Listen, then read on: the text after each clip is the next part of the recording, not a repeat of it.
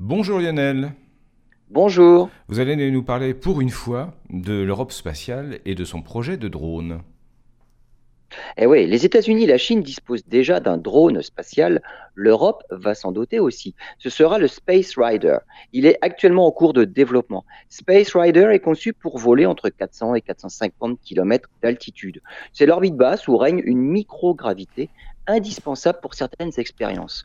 Il sera d'ailleurs uniquement utilisé à des fins scientifiques ou commerciales, contrairement aux drones spatiaux américains et chinois qui atterrissent sur une piste en planant le Space Rider de l'Europe reviendra sur Terre avec des parachutes. Les drones concurrents sont des drones militaires, mais ce sont les moins secrets des engins spatiaux secrets, car puisqu'ils sont éclairés par le Soleil en tournant autour de la Terre comme n'importe quel satellite, il est possible de les suivre depuis le sol, ce que ne manquent pas de faire même les astronomes amateurs. Chaque Space Rider européen est conçu pour faire au moins 5 vols de 2 mois. La soute peut contenir une charge de 600 kg. Premier vol prévu fin 2024, lancé par un lanceur Vega depuis Kourou en Guyane.